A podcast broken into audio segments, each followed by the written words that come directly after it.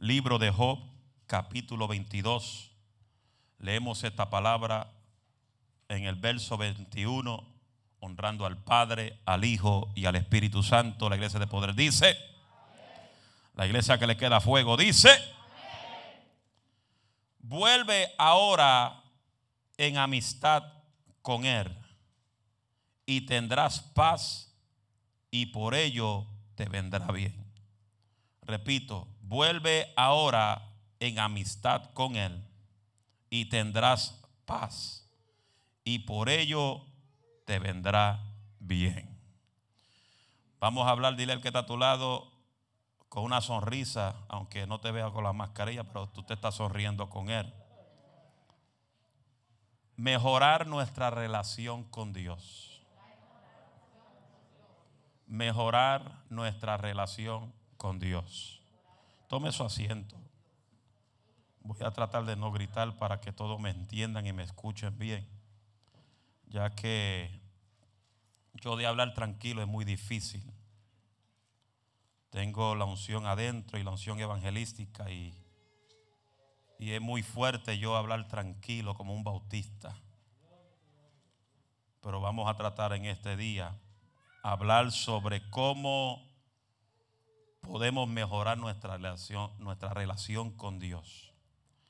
Ya que los tiempos que estamos viviendo son tiempos difíciles, tiempo donde se aproxima en este país las abominaciones más grandes que pueden existir sobre la Biblia.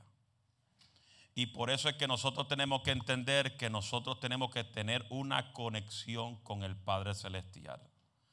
Yo quiero que nosotros entendamos que la iglesia no está pasando ahora por ataques o persecuciones. La iglesia desde que fue formada, fue formada con persecución y con ataques.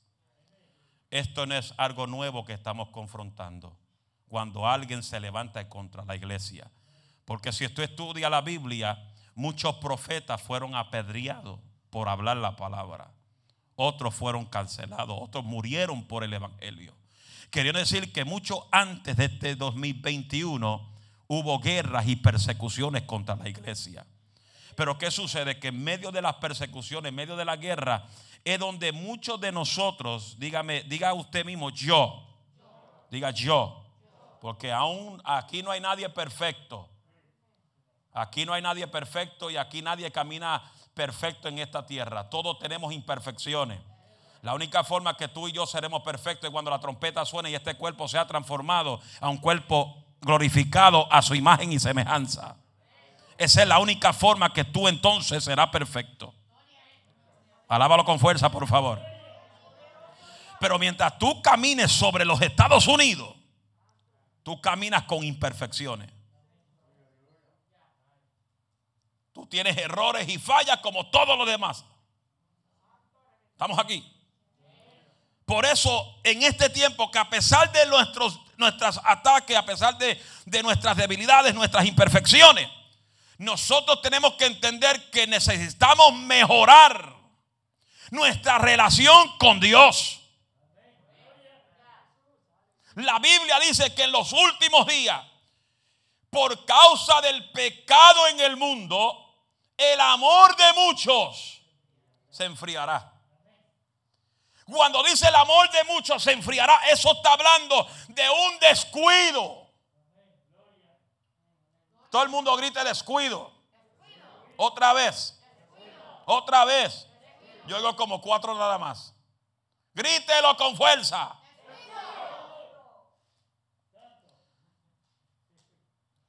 Es lo que llega a nuestra vida cuando el amor se enfría llega lo que se llama un descuido.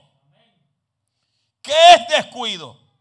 Descuido es una falta de interés, una falta de atención o cuidado de una persona en lo que hace o en lo que está a su cargo o bajo su responsabilidad.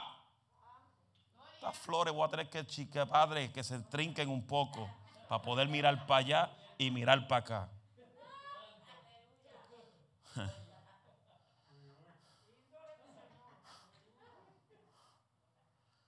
Descuido, falta de interés, falta de atención o cuidado de una persona en lo que hace o en lo que está a su cargo o bajo su responsabilidad. Cuando el amor se enfría, entra el descuido. Ahí donde más el diablo se quiere aprovechar. ¿Por qué? Diga por qué. Porque tú te estás desconectando poco a poco de la presencia del Eterno. Hello. Y nuestra relación con Dios tiene que ser lo máximo. Nuestra relación con Dios tiene que ser lo primordial. Nuestra relación con Dios tiene que ser número uno. Porque Dios va a estar con nosotros todo el tiempo. En la batalla Él estará. En la enfermedad Él estará. En la lucha Él estará. En el sufrimiento Él estará. Porque Él dice que nada te faltará. Porque Él es tu pastor. Fuerte el aplauso a Dios de la gloria.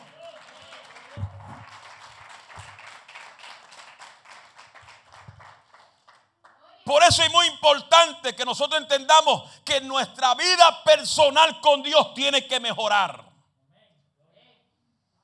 Lastimosamente en nuestros tiempos hay muchos que viven una vida descuidado. Que pueden escuchar la Biblia, pueden escuchar mensajes, pero aún así su vida vive descuidada. Dile que está a tu lado, tienes que mejorar tu relación con el Señor.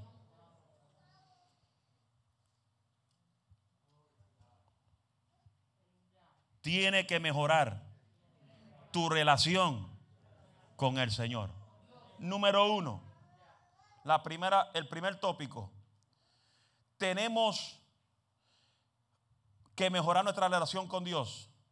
Pero primeramente, nosotros necesitamos armarnos de interés por las cosas de Dios. Mateo 23, 37 dice, Jerusalén, Jerusalén, que, que matas a los profetas y apedreas a los que te son eh, enviados.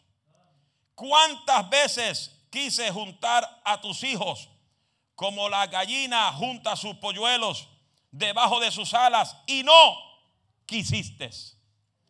Tenemos que reconocer que nuestro Dios siempre, diga conmigo siempre, quiere que estemos cerca de Él. ¿Cuántos alguna vez han criado perro aquí? Y si usted ha criado perro, ¿cuántos de aquí han tenido perras que han parido? Nadie. Pero a mí me gustan los animales. Y yo veo videos de los animales. Y hay algo que la perra protege mucho. Que aún a veces ni al dueño quiere que se le pegue a la jaula. Es que cuida sus cachorros. Y cuando tú te pegas, lo primero que hace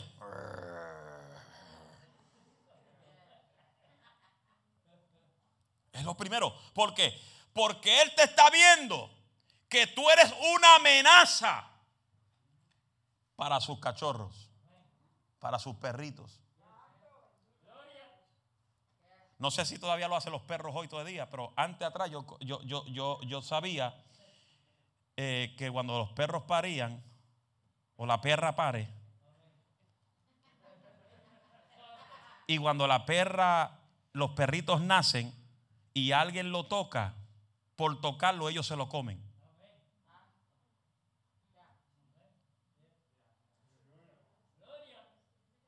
Estudie. Ellos se lo comen. ¿Estamos aquí? ¿Y qué pasa? Que asimismo nosotros hemos descuidado nuestra vida espiritual a despegarnos de la presencia de Dios. El león, la leona cuida sus, sus leoncillos.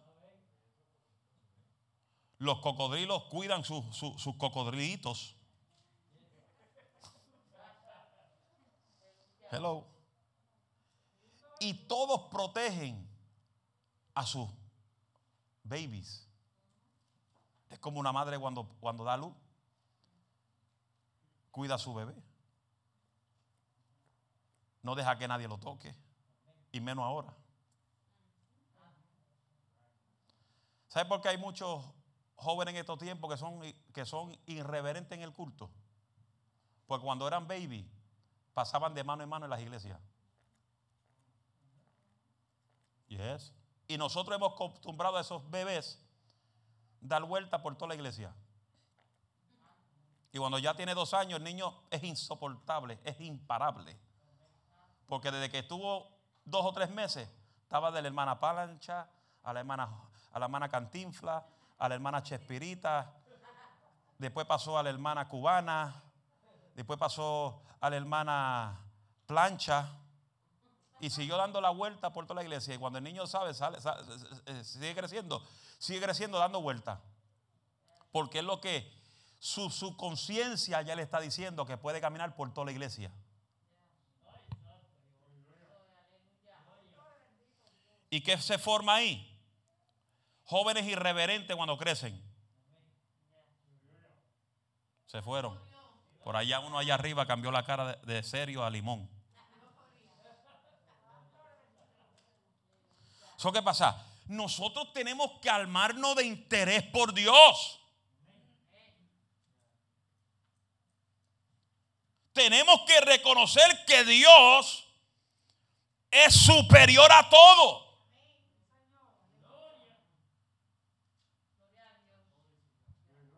Somos nosotros los que hemos tenido una actitud indiferente para las cosas de nuestro Dios. No que no podamos o no que no tengamos tiempo, porque la gente dice, es que yo casi no tengo tiempo. Pues hemos tenido tiempo para muchas otras cosas.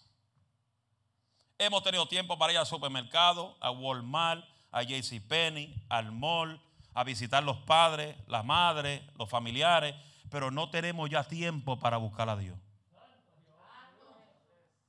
¿Y qué causa? Que cuando el amor de uno se enfría, el desinterés se manifiesta en nosotros con nuestra actitud aún dentro de la iglesia. Porque no se crea que todo el mundo está en la iglesia y canta y alaba a Dios. Hay gente que se sientan aquí y no tienen interés en estar aquí. Se fue el gozo no tienen interés para mejorar su relación con Dios. Viven una vida apática, vacía, despegada, sin gana delante de la presencia de Dios. Pero dile que está a tu lado, mejora tu relación con Dios. Oye, si usted lo dice así, me da miedo. Voy a decirlo como lo dijeron ustedes. Dile a que está a tu lado, mejora tu relación con Dios. Mejora tu relación con Dios.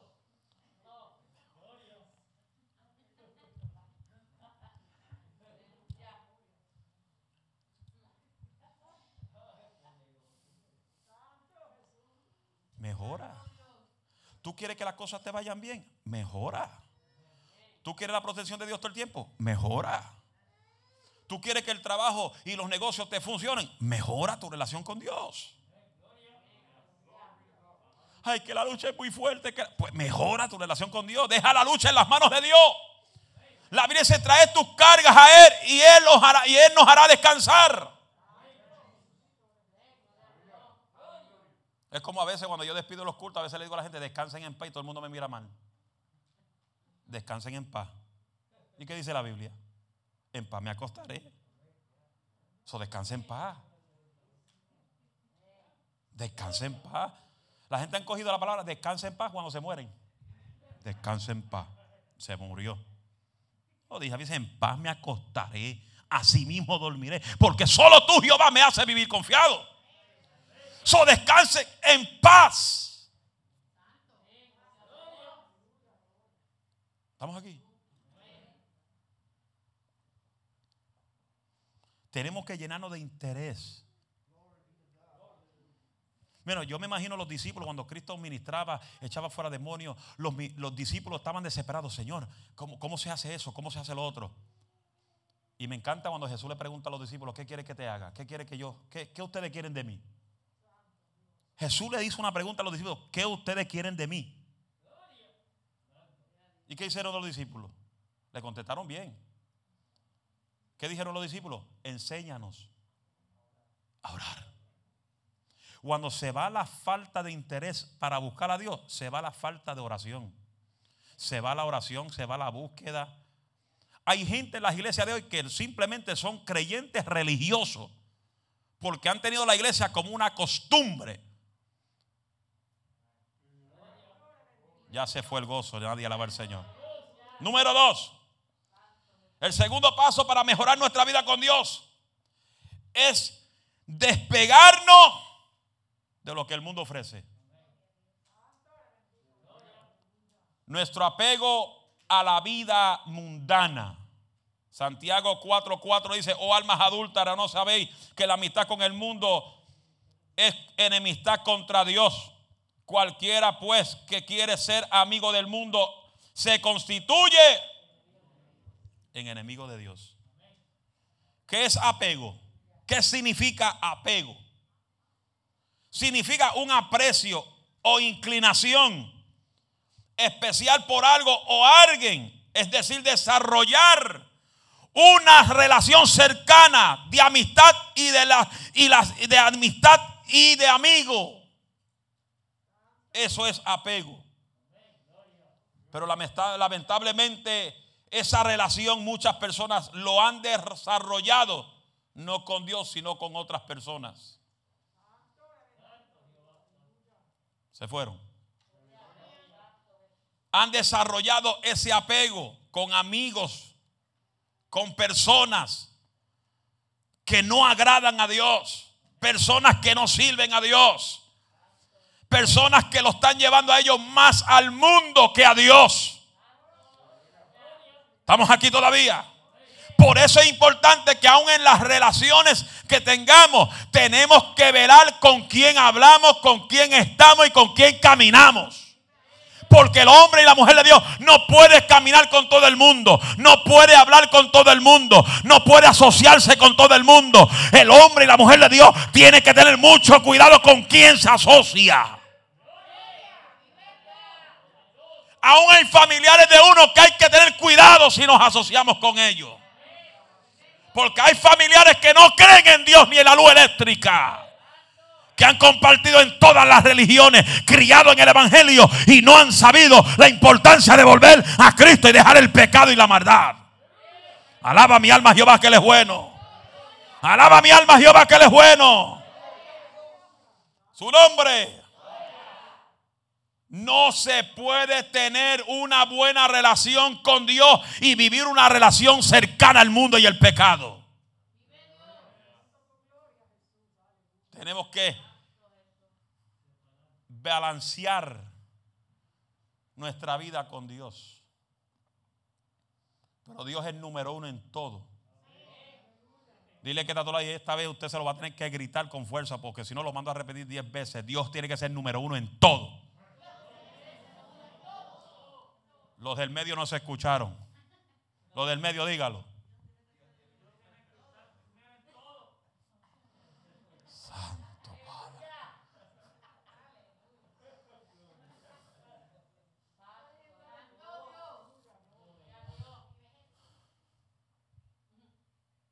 Hay gente que por cualquier cosa se frustran de nada y se la desquitan con la iglesia. Me voy y no vuelvo más.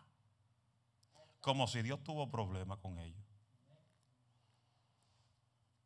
Yo he dicho que la gente que se frustran de en la iglesia es porque no tiene relación con Dios.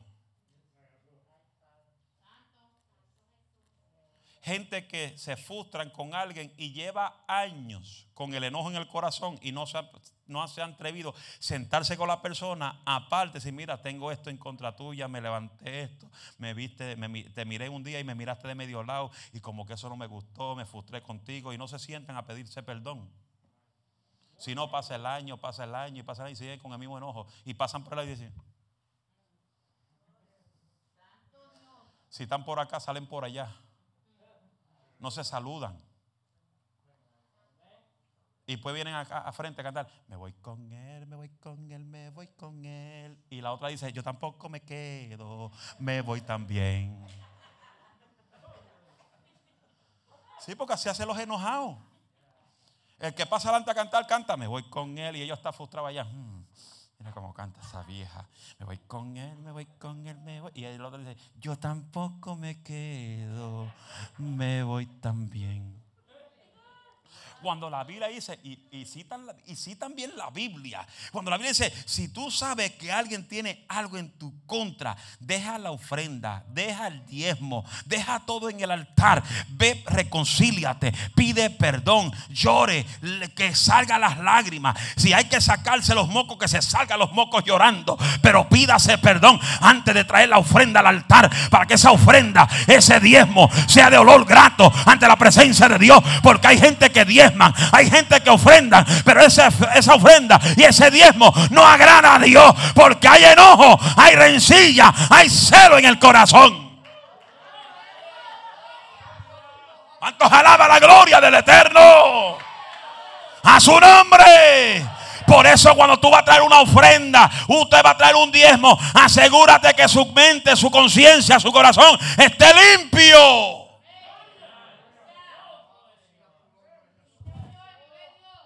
Para que esa, esa ofrenda, ese diezmo, esa ofrenda especial, ese protemplo, sea de agradable ante los ojos del maestro. Se fueron. ¿Y qué pasa? Apego es inclinarse a algo o a alguien. ¿Cuántos de ustedes se, se apega a Dios? ¿Quieres saber cómo tú conoces a la gente que su vida espiritual está descuidada? Diga, ¿cómo? Cuando los cultos de oración está vacía la iglesia.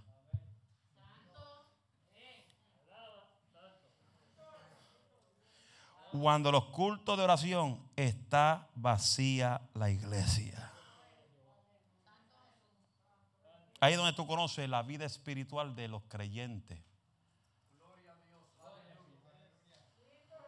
Se fueron. Porque cuando tú tienes una, vida de apego con Dios, lo primordial que más te gusta es hablar con Él. Pero la gente pasa todo el día hablando por celular con todo el mundo, el barrio, la vieja, el viejo, la anciana y los ancianos. Con Pepe y los comay que hay en los teléfonos. Porque no hay nada más terrible que en este tiempo se ha llenado la iglesia con un don de chismografía. Se fueron, eso está allá en Puerto Rico, aquí no. Y cuando tú tienes esa relación, ese apego con Dios, my God, tú comienzas a desarrollar en ti una conexión, una presencia. Por eso Jeremías tenía razón. Cuando él dice en el capítulo 33, clama a mí, yo te responderé y te mostraré cosas grandes y aún cosas ocultas que ni aún tú conoces. Porque la conexión con el Padre, el apego con Dios en la oración es lo que va a traerte a ti la revelación. Ay, le entró, le entró la unción. Te va a traer revelación. Hay gente que dice, ay, pero Alicia, yo nunca, Dios nunca me habla porque está desconectado. Porque el que está conectado en Dios, en oración todo el tiempo, mi hermano, Dios revela, Dios habla.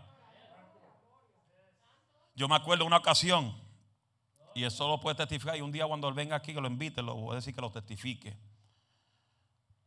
Yo, yo estaba orando como eso de la una, dos de la mañana, y me antojé llamar a un muchacho que se llama Raymond Diffú, el hermano de Rafael Diffú. Y comencé a hablar así, comencé a hablar con él. eran como las 2 de la mañana. El papá estaba durmiendo, él estaba despierto, su hermano estaba despierto, los tres estaban despiertos jugando PlayStation, porque hay un espíritu de PlayStation hoy en día. La gente juega más PlayStation que jugar, que hablar, que, leer la Biblia. Pero ese, es otro mensaje. PlayStation versus Bible. No estoy así hablando con ellos, riéndome con ellos, porque ellos yo lo, yo lo trato a ellos como hermanos y amigos, eh, como si lo conozco por años, porque cuando yo comencé el ministerio, Rafael Difu y su hermano no eran nada en la iglesia, ni cantaban, ni tocaban piano, ni nada. Y cuando fui a la iglesia donde perseveraban, que eran pequeñitos, me dice, te veo tocando piano, te veo cantando, escribiendo canciones. Y, la gente decía, pero este tipo está loco. Y hoy en día él toca piano, él predica, él, él escribe canciones. Aunque lamentablemente eh, el diablo le ha dado duro y se ha descuidado, pero gracias a Dios que lleva tres años firme, dándole duro al diablo, a los demonios. Y yo cada rato lo llamo y le meto un palo para que siga para adelante. Pero en ese tiempo ellos eh, estaban comenzando y, yo le, estaba hablando así, relajando con ellos. De momento me cae una unción arriba. Yo digo, oh my God. Y yo le digo a él, tú llevas dos semanas que no puedes dormir. Veo detrás de ti una sombra negra bien alta. My God. Y él comienza a decir, pero Moisés, ¿cómo tú sabes eso? Yo tengo, yo, Dios me da revelación. El que ora, Dios le da revelación. Pero si tú no oras, ¿qué vas a recibir? Los que no oran, los que siempre ven es Hamburger, Burger King, Wendy. Se fueron. Pero los que oran, Dios les revela a un cosa que tú ni te imaginas. Y yo le digo, veo una sombra grande, negra detrás de ti que lleva dos semanas que no te deja dormir y te sigue donde quiera que tú vas. Y, y después yo estoy hablando con Dios, Dios revelando, yo hablando con Él en la mente. Pero Dios, dime qué es. ¿Qué es lo que está causando eso? Y de momento veo, mientras estoy hablando, se abre como una pantalla frente de mí. Y comienzo a ver una película. Y la película era Omen, la última que salió de Omen. ¿Usted sabe cuál es Omen? Omen, que es, tipo de Satanás en la película. Soy, hay una película en tu casa que se llama Omen y tú la tienes que sacar ahora mismo, porque si no, esos demonios te van a comer como viste en cebollado. Y me dice, ay, es que la película está en el cuarto de papi y papi está durmiendo y ese no se puede levantar. Pues si lo levantan, habla hasta malo. ¿Y es pentecostal? Sí, lo único que falta es el ajo y la cebolla que se le quite. Y viene y toca la puerta. Papi, ¿Qué? ¿No ve que está durmiendo? Y él, dile, dile a él que yo dije que el diablo lo quiere matar. Para que abra la puerta. Dile, Moisés dijo que el diablo te quiere matar, que abra la puerta. Cuando él dijo, papi, Moisés dice que el diablo te quiere matar y que abra la puerta. ¿Qué? Y abre la puerta más rápido. Mi hermano, y yo le digo, coge esa película, rómpela en pedazos y el viejo dijo, no, yo no la voy a romper, la voy a echar para afuera, le voy a echar gasolina y la voy a quemar. Así dijo el viejo. Y él salió para afuera, le echó gasolina y la quemó. Toda la película se quemó, menos la cara del muchacho.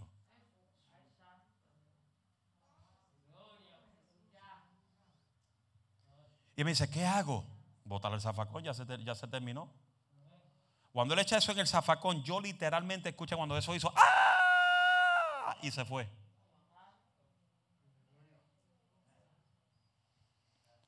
¿Y qué pasa? Estoy diciendo esto porque hay gente dentro de nuestras iglesias que ven esas películas así. Ven películas de Freddy Krueger, de Halloween, de toda esa cosa. ¿Y qué pasa? Que aunque usted, lo puede ver y usted está infiltrando su casa de legiones de demonios. Hello. ¿Por dónde entra lo bueno y lo malo? Por la boca. ¿Por dónde? Por los ojos.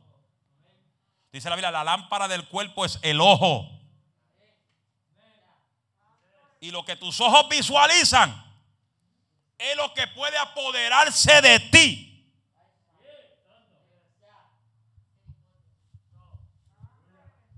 Desde ese día ellos jamás han visto una película de, de horror. ¿Y qué pasa? Que cuando la vida pierde la espiritualidad, dice, ven lo que le da la gana. Se fueron, no estamos aquí. Número tres. Voy a salirme de ahí porque hay gente seria. Dile que está a tu lado, dile que está a tu lado, perdón.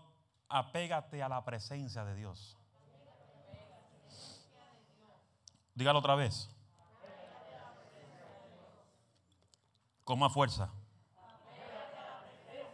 Con más autoridad. Que el diablo te escuche.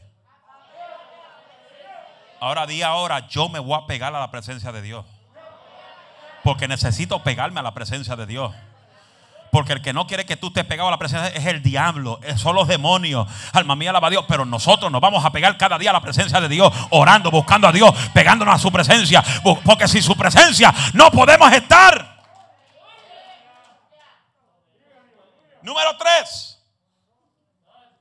Tenemos que comprender que no basta solamente en tener propósitos o intenciones, sino también tenemos que tener acción. Diga conmigo, acción. Otra vez.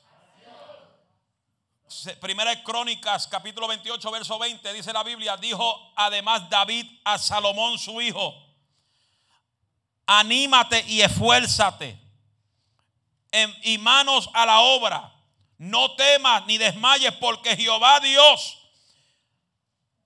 mi Dios estará conmigo, contigo él no te dejará ni te desamparará hasta que acabes toda la obra para el servicio de la casa de Jehová. Todos sabemos que comenzamos un año y cada vez que comenzamos un año, muchos comienzan con ánimo, con esfuerzo. Ay, ¿qué es lo primero que la gente dice? Ay, se fue un año. Ay, qué año tan duro. Este año fue como la gran tribulación. Pero Señor, yo te prometo, eso, esta, esta, es la cosa que me cae heavy duty funky wild. Que dicen, Señor, yo te prometo que voy a buscarte más que nunca. Te prometo que voy a ayunar más que nunca. Te prometo que voy a estudiar más tu palabra. Y comienza con Esto no es el que comienza, esto es el que termina. Y comenzamos con, esa, con ese entusiasmo, ese ánimo de buscar al Señor. Para leer la Biblia, para tener nuestro diario, devocional diario. Es bueno. Todo eso es bueno. Pero ¿qué pasa cuando se va el primer mes de enero? ¿Dónde está el ánimo? ¿Dónde está tu esfuerzo? ¿Dónde está tu deseo? Por eso David le dijo a Salomón, anímate. Yo te digo a ti, anímate. El pastor Moisés Alicea le dice a la iglesia y los que estamos aquí y los que están en Facebook Live, YouTube Live, todos los live. Anímate. Y esfuérzate y pon mano a la obra. Yo estoy cansado de ver gente que dice, si a mí no me dan una posición, yo no hago nada. Yo no busco gente que tenga posiciones aquí. Yo busco gente que trabajen para Dios.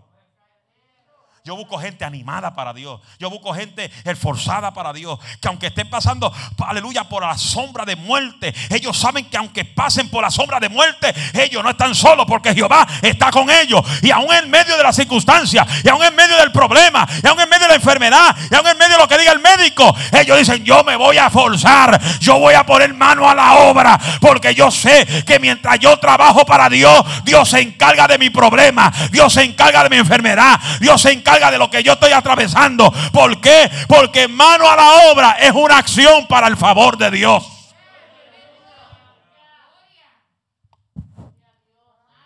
Tenemos que saber que nuestro Dios nos puede ayudar para poder llevar a cabo esos propósitos que tenemos en nuestro corazón. Pero tenemos que orar con sinceridad. Pedirle a Dios que nos ayude a pesar de las intenciones y a pesar de las circunstancias, nuestra acción va a reflejar lo que hay en tu corazón. ¿Estamos aquí? ¿Qué dice Filipenses 2.13? Porque Dios es el que en vosotros produce así el querer como el hacer por su buena voluntad. So, imagínese, si usted está despegado de Dios, ¿qué usted va a querer hacer para Dios? Usted viene a la iglesia, se sienta. llegué a otro culto.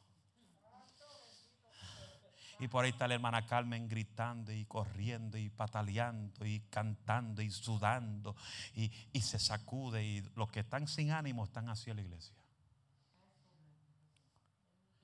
Y en su mente diciendo, ay, que se calle ya. Ay, ese coro ya va como media hora, Dios mío.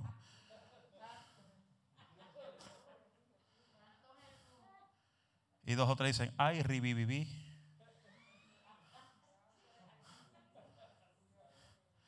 Ya el, riviví está bien artrítico, porque ya no sale fuerte.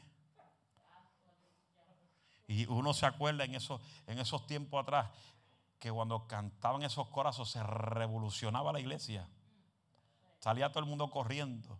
El que caía al piso no le pasaba nada. El moño volaba, la peluca salía, las hebillas salían también. Y todo el mundo iba, llegaban planchados y se iban trujados. Llegaban planchados y se iban estrujados. Hoy no, hoy, los hermanos se pasan hasta, hasta la plancha en el pelo para que no se le dañe en el culto. Y tú cuando reciben hacen, oh, rama, rama, rama, rama. Para que no se le vaya la plancha de la cabeza. Pero cuando tú estás en esa conexión, mira, no hay plancha que te detenga. Ay, si tú tienes el pelo rizo, cuando tú terminas el culto, se te quedó el pelo rizo. Cuando se acaba el culto, te, se quedó el cabello como Don King, que se quede como Don King. Pero no deje que nadie te quite el gozo.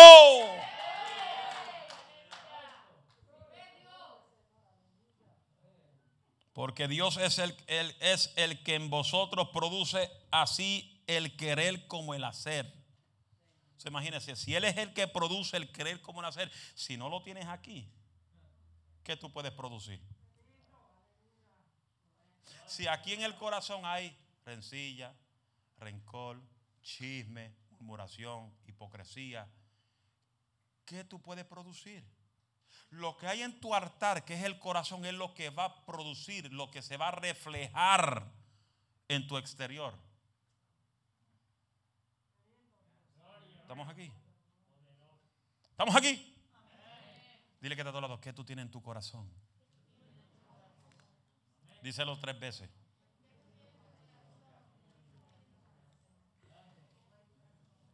What do you have in your heart?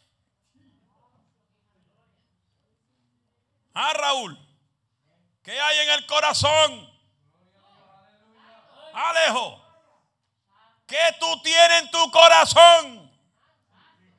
Por eso, antes que bajara fuego sobre los Baales, Jehová le dijo al profeta Elías, arregla el altar que está en ruina.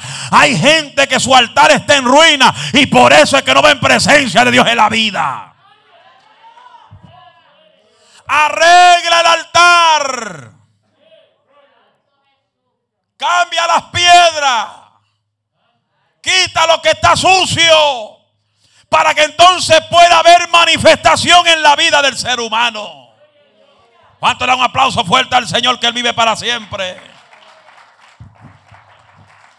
Aleluya. Creo que termino con esta, porque usted se quiere ir. Y los más lejos van para Lébano. ¿Se quieren ir? Ok, pues vamos a dar un poquito más, porque no se quieren ir todavía. Nosotros estamos aquí, ellos van más lejos, vamos a quedar un ratito más. Número 3, el 3 o el 4. 4. Mejorar nuestra vida con Dios. Necesitamos dejar de vivir un cristianismo religioso y desarrollar cada día una verdadera relación con el Señor. Dile que está todo, deja la religiosidad. Hechos 17. Sígame con la Biblia. Hechos 17 dice, versos 22 y 23. Entonces Pablo, puesto en pie en medio del arropago, arreópago, o como sea, dijo, varón enten, en Tenesis, atenienses. Ve, yo no soy perfecto. En todo observo que sois muy religiosos, porque pasas, porque pasando y mirando vuestros santuarios, hallé también un altar en la cual estaba, estaba, está inscripción, inscripción. Pero no soy perfecto. Al Dios no conocido, al que vosotros adoráis, pues sin conocerle, es a quien yo os anunciado, anuncio. Lamentablemente muchos creyentes en este tiempo viven una vida religiosa. Es decir, van a la iglesia, cantan, adoran, pero en realidad no conocen al Señor. Muchos hablan de Dios y del Señor porque lo han escuchado, pero nunca han tenido una experiencia con el Señor. Por eso yo soy de los que digo que el que se aparta de Dios es porque nunca tuvo relación con Dios. Porque cuando tú tienes experiencia con Dios, no hay demonio por más alto y bajo que tú pases. No hay demonio que te haga traicionar al Dios que tú sirves. ¿Estamos aquí?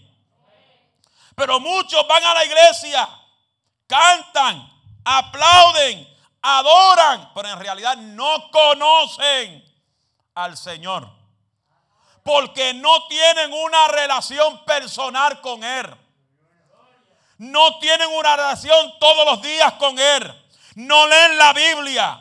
Ni platican con el Señor en medio de su oración. Porque hay gente que se arrodillan. Pero ¿cómo se arrodillan?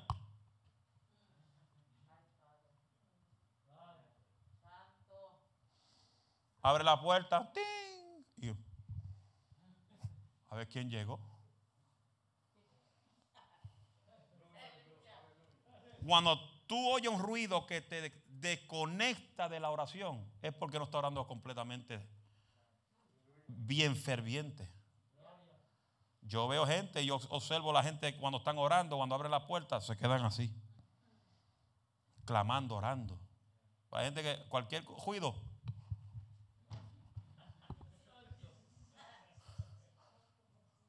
se desconectan. Es que no están, es que no están conectados. Porque no importa lo que tú escuches, tú sigues hablando con Dios. Padre, bendice el que entró. Padre, toca el que entró. Si entró lleno de fuego, aumentale el fuego. Si entró medio endemoniado, quítale los demonios. Si entró enfermo, sánalo en el nombre de Jesús. Pero oiga bien, un cristianismo religioso significa convertir la vida cristiana en un método. Es decir, en algo que ya está establecido y que lo seguimos como una tradición, como ir a la iglesia solamente una vez a la semana. Y nos acordamos de Dios una vez a la semana. Se acaba el culto, nos olvidamos de Dios. Nos olvidamos de estudiar la Biblia. Ni aun el libro de escuela bíblica queremos leer en el día. Le damos una semana para estudiar el libro y no lo quieren estudiar. Hermano, estudia el libro. Ay, se me olvidó. Es que no hay interés. No hay interés por Dios. Hello. Yo estoy seguro si te dicen estudia el libro de escuela bíblica de la clase próxima y te vamos a dar 500 dólares, todo el mundo lo lee. Porque todo el mundo busca a Dios por simplemente interés. Señor, dame. Señor, quiero esto. Señor, las oraciones de todo el mundo es, Señor, dame. Quiero esto, Señor. Dame una casa, dame un carro, dame un Mercedes-Benz, un BMW, un Cadillac Calais. El Señor, dame un, un Maserati. Dame, dame algo. Pero ¿qué dice la Biblia? Tú quieres. ¿Cuántos quieren? ¿Cuántos quieren? ¿Cuántos quieren bendición? ¿Cuántos quieren prosperidad? ¿Cuántos quieren que Dios lo bendiga? Pues ahí está la receta. Mateo 6:33. Mas buscad primeramente su reino, su presencia, sus caminos. Y entonces Él va a añadir todo lo que tú necesitas. Pero la gente quiere las añadiduras primero. Señor, si tú no me das esto, no busco. Diga conmigo, se muere la raya.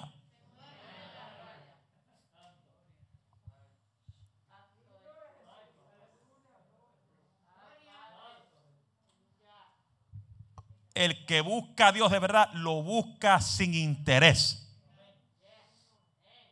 Es como hay gente, Señor, que manden el cheque de estímulo, Señor. Que lo manden, que lo manden. Que te voy a darle el doble diezmo con ese cheque de estímulo. Y le llega el cheque de estímulo y no se ven ni los diezmos de ellos. ¿Dónde están metidos? En el mall. Comprando tenis. Comprando Tienen el closet lleno de, de ropa con los tickets todavía. Y siguen comprando. Las hermanas tienen más de 20 pares de zapatos y siempre usan los mismos. Y los jóvenes tienen 10 pares de Nike y siguen usando el mismo. Porque el mundo se ha cambiado, el mundo se ha, se ha convertido en un mundo de egoísmo. Quiero tener de todo, pero no lo usan. Ven al bon en la calle con un zapato roto, con, un dedo grande por fuera y no le regalan un Nike nuevo. Yo me acuerdo la primera vez que fui a México que tuve cinco días en México y me llegué cinco sud, pensando que allá uno tiene que estar bien high class, tú sabes, con saco, como los predicadores, tú sabes. Cuando llevo a todos esos pastores con pantalón sucio, tenis, zapatos rotos, y digo, oh my God, yo estoy vestido heavy duty funky wild. Al otro día yo le dije, pastor, pastor, aquí hay una tienda donde venden camisas. Sí, sí, lléveme para allá. Me compré como cinco más camisas para predicar y compré como 20 camisas extra. Y se los regalé a los pastores. Y los sacos míos, los cinco que me llevé, se los dejé al pastor de la iglesia. Me vine, más, me vine nada más con mis jogging pants, una media, mis, mis tenis, porque hasta los zapatos se los dejé. Y el bulto vacío. Y desde que yo pasé esa experiencia, desde ahí en adelante iba a una iglesia en Roanoke, Virginia, por casi 10 años consecutivos, todos los años, y ese pastor de esa iglesia me regalaba todos los años que yo iba a esa iglesia de uno a dos sacos. Y la mitad de esos sacos se los regalé a Luis Oquendo cuando volvió a la iglesia, y parece que lo llené de muchos sacos que se quedó afuera.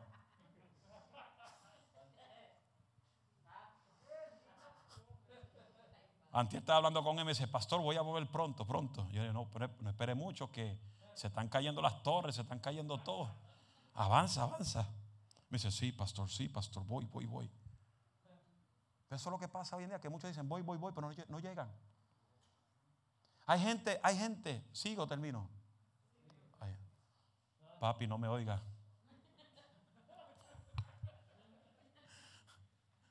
Hay gente que eran de aquí y se fueron en frustrados, enojados, endiablados, ponerlo en esa forma. Y por no humillarse, que lo hicieron mal, prefieren perderse que regresar. Y yo hablo con algunos de ellos y me dicen, ay, Alicia, usted no sabe cuánto anhelo estar en la iglesia.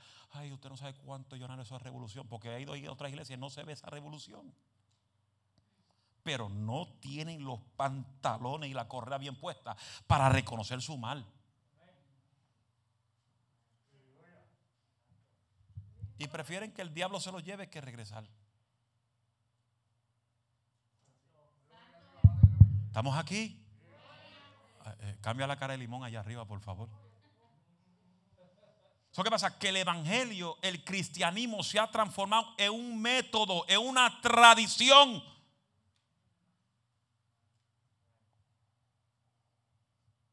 Simplemente voy a la iglesia por ir, para que el pastor me vea.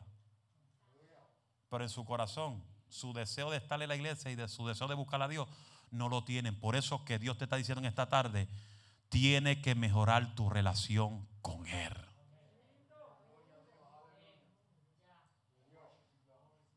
Tenemos que comprender que la vida cristiana no es un método, ni tampoco es un sistema que tenemos que cumplir, sino es una relación personal con Dios. una cercanía con Dios, no por tradición, sino porque tenemos el amor de Cristo, tenemos fe y somos agradecidos en nuestro corazón por lo que Él ha hecho en nosotros. Dile que está a tu lado, mejora tu relación con Dios. Voy a ir uno más porque este, este es pequeño. Para mejorar nuestra relación con Dios, necesitamos ser hombres y mujeres constantes y perseverantes en los caminos de Dios. 1 Corintios 15, verso 58. 1 Corintios 15, verso 58. Dice así, así que hermanos míos, amados, estad firmes. Grite firme. Y constantes. Creciendo, no menguando. Dice creciendo en la obra del Señor a veces. ¿Cómo dice Rubén? Con fuerza, con autoridad. Eso es. Siempre. Sabiendo, oye, sabiendo que tu trabajo en el Señor no es en vano. Hay gente que tú lo oyes, ay, yo no hago más nada para la iglesia porque ahí, ahí no reconocen a nadie. Pero la gente lo que le quieren que le den cada, cada jato que hagan algo, una placa. Una placa. Quieren tener en la casa 20 placas al mes. Hello. Sí es bueno reconocer la gente que trabajan, porque eso yo lo reconozco. Darle a César lo de César y a lo de Dios lo de Dios. Pero a veces hay gente, ay, yo no hago nada porque aquí no reconocen, ni un certificado me dan. En la vida cristiana siempre escuchamos que es necesario perseverar. y a perseverar. Dígalo otra vez. ¿Qué significa perseverar? Mantenerse firme y constante es una manera de ser o de obrar. Tenemos que saber que habrá pruebas, desánimos, críticas, burladores, conflictos. Aún dentro de la iglesia hay conflictos. Porque la iglesia de Cristo, los hermanos no son perfectos. Yo conozco iglesias que se han entrado a puño y patá. Sí, van a haber conflictos. Hello. Una vez yo fui a Florida y mi hermano y se formó un merecumbe en la parte de atrás de la iglesia. Y yo dije, santo, ¿qué pasó ahí? Y el pastor me decía, Alicia, véngase para echar fuera a los demonios. No, yo sé usted que usted es el pastor de la iglesia y los que están peleando allá son sus miembros. Mi hermano, pero yo vi algo ahí que yo nunca lo había visto jamás en mi vida. El pastor agarró esos dos muchachos por las orejas y los llevó al altar. Pónganse ahí ahora el canto de carnuce.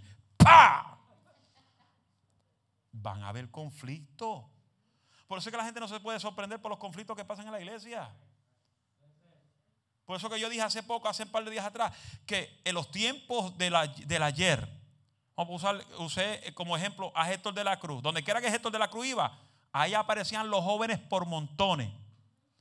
Y eso brincaban y corrían y, para arriba y para abajo y chamacanda y cucuzucu y rugulugulu. Partió Héctor de la cruz. ¿Dónde están todos los que brincaban y corrían y gulugulu y jamachanda? En el mundo.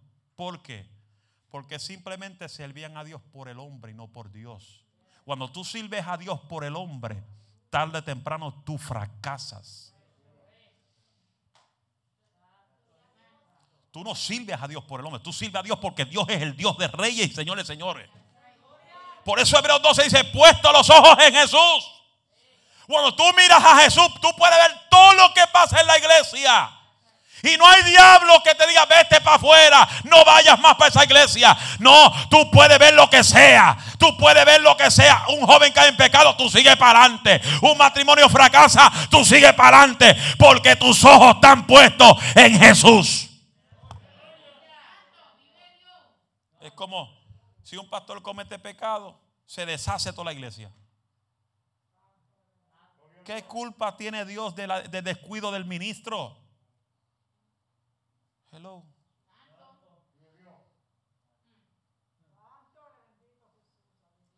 Cuando tú estás mirando a Dios, al blanco, al soberano, mi hermano, no importa lo que tus ojos vean de frente, tú sigues para adelante. Como yo digo, sigue para adelante como el elefante, pero sin la trompa, pero tú sigues para adelante. Estamos aquí. ¿Qué dice Proverbios 30:30? El león fuerte entre todos los animales que no vuelve atrás por nada. Tenemos que poner nuestra mirada en el Señor y recordar todo lo que Él sufrió por nosotros, todo lo que Él soportó por nosotros. Y nosotros vamos a renunciar por las malas actitudes de un hermano, de una hermana. Vamos a volver a dejar de congregarnos por algo que uno ve en la iglesia, porque el pastor te corrigió Come on, people. ¿A qué Dios tú sirves?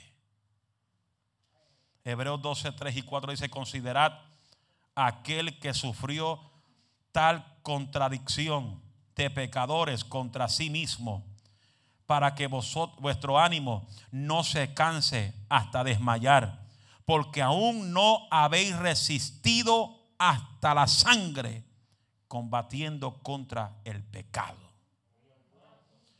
¿Cómo tú tienes que mejorar tu relación con Dios? Con estos cuatro o cinco puntos que yo toqué en el día de hoy. Esta es la primera parte. El domingo que viene vamos a seguirlo. Porque Dios quiere que en este año tú mejores tu relación con Dios. Porque lo que viene sobre este país este año, si el año pasado fue fuerte, con el coronavirus, este año es más fuerte con Acap y Jezabel en el palacio.